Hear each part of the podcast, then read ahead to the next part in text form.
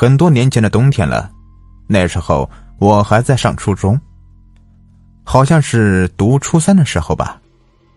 记得那个时候我住宿舍，由于是冬天，我家距离学校很远，所以只能一个星期回家一次。一个星期正好是七天，每周六上完课，差不多下午两点左右回到宿舍，我们就收拾收拾行囊，骑着自行车回家了。第二天星期日的下午再回来。虽然这样折腾麻烦一些，不过孩子小，我还是很想家的。回到家里，不只有好吃好喝的，还能无拘无束的玩上整整一上午。对于课业紧张的初中生，那简直就是天堂一样的日子。这一天是星期六，我上午的课根本就没有听进去。不只是我，我估计所有人都跟我一样，一颗心早就飘到家里去了。中午休息过后还有一节课，吃过午饭，最后一节课我还是在梦中度过的。说实话，老师也着急回家，你只要不耽误他下班回家，你干啥都没人管着。这课只上到一半吧，老师就说一句。剩下的时间你们自己自习。轻飘飘的撂下一句话，人就走了。估计等我们下课了，他也到家了。我这一觉睡的是昏天地暗的，下课铃声响了我都没听到。要不是后面同村的小峰叫我，估计我还能睡几个小时。也不知道那天为什么那么困，迷迷糊糊的走回宿舍。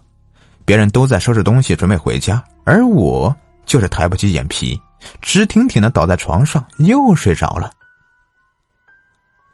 这觉睡得真香呢，迷迷糊糊的醒了，一看宿舍里的人全都走了。看了看墙上的钟，都已经四点多了，心里暗道一声糟糕，急急忙忙的爬起来就开始收拾东西。每个周六我都会回家。差不多三点半的时候我就到家了，可现在都四点多了，我还没到家。哎呀，真不知道家里人该怎样着急呢。急急忙忙的收拾好东西，骑着我的自行车踏上了回家的路程。尽管我一路狂蹬，还是没能在天黑前回到家。冬天的天黑的特别早，五点刚过天就黑了，我心里着急。暗骂自己不该睡觉，自己责备自己不说，心里头也是揣揣不安的。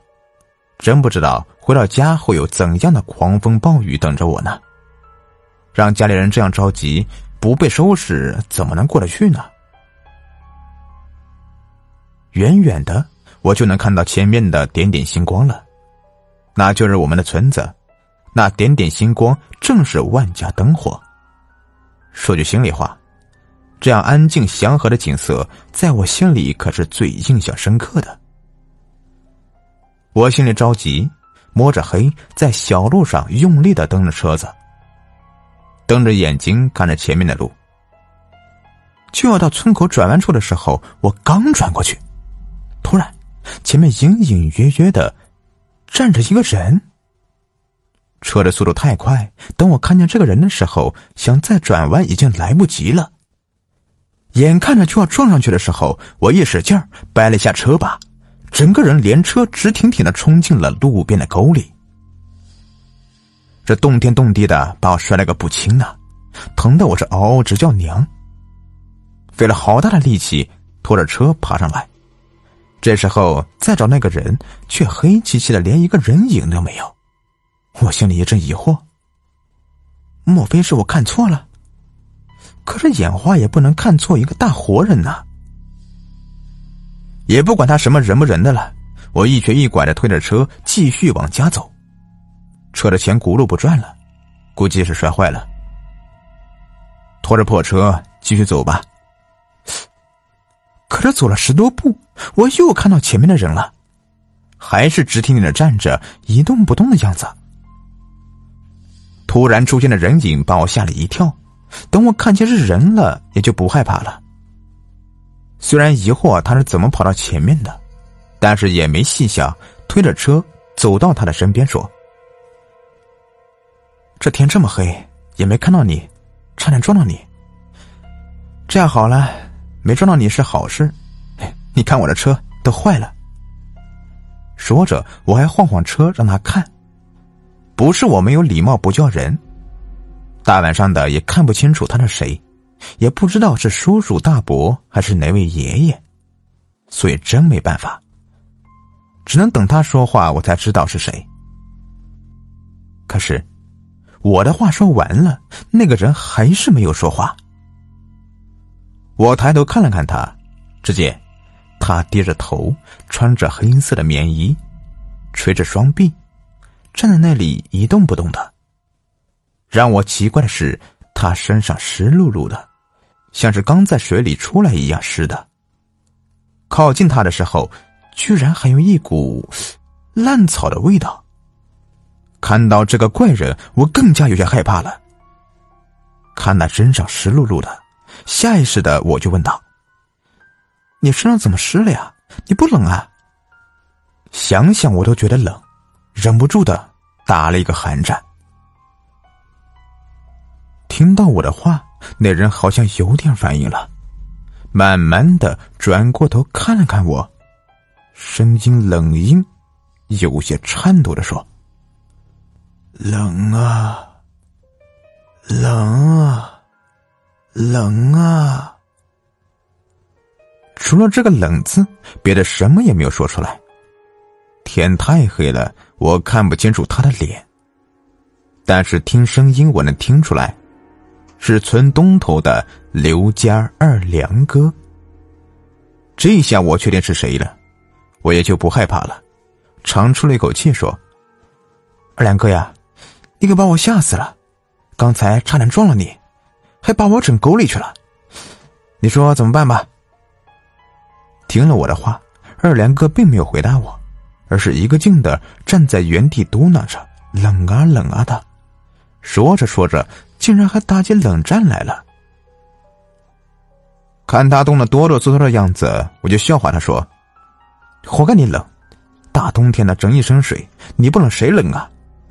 那你还不赶紧回家换身衣服去，在这里直挺挺的杵着干嘛？”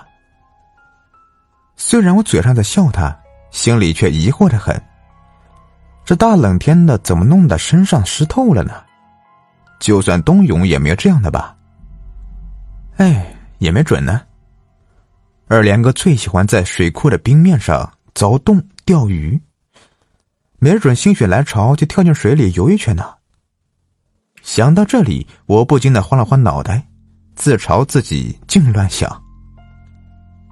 不知不觉出了神，等我反应过来，抬头一看。二连哥不知道什么时候不见了，我急忙抬头四周看了看，也没有听见走路声啊，人怎么就不见了呢？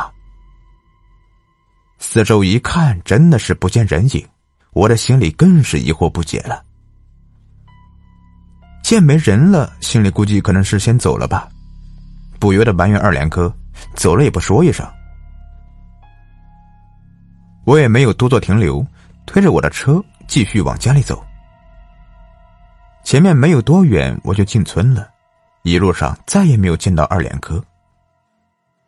我急急忙忙的回到家，就看见老妈在门口向我这边张望，看到我出现了，就急急忙忙的跑出来接我。随之而来的就是特别亲切的谩骂。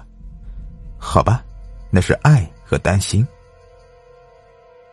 我就只好解释是因为车坏了。路上耽误了，老妈也见我冻坏了，心疼更多于埋怨，骂了几句就不骂了，赶紧给我端过一个盘子，里面竟然是饺子，我也是饿极了，接过筷子我就吃，这时候我才发现老爸不在家，于是我就问我妈：“妈，我爸呢？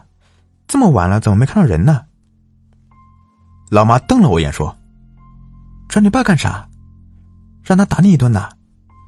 我嘿嘿一笑，哼，没事，我就问问。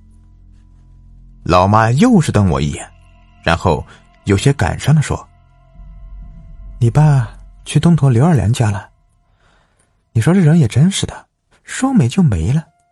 那二娘子就喜欢在水库里凿洞钓鱼。上个星期六的事，一个脚滑掉到水里了，等捞上来的时候，都冻成冰了。哎，这不，今天是头七，这饺子也是给老刘家包的，剩下这点就给你留着了。啪的一声，我手里的筷子掉在了地上，眼前突然出现一个湿漉漉的身影，嘴里说着：“冷啊，冷啊。”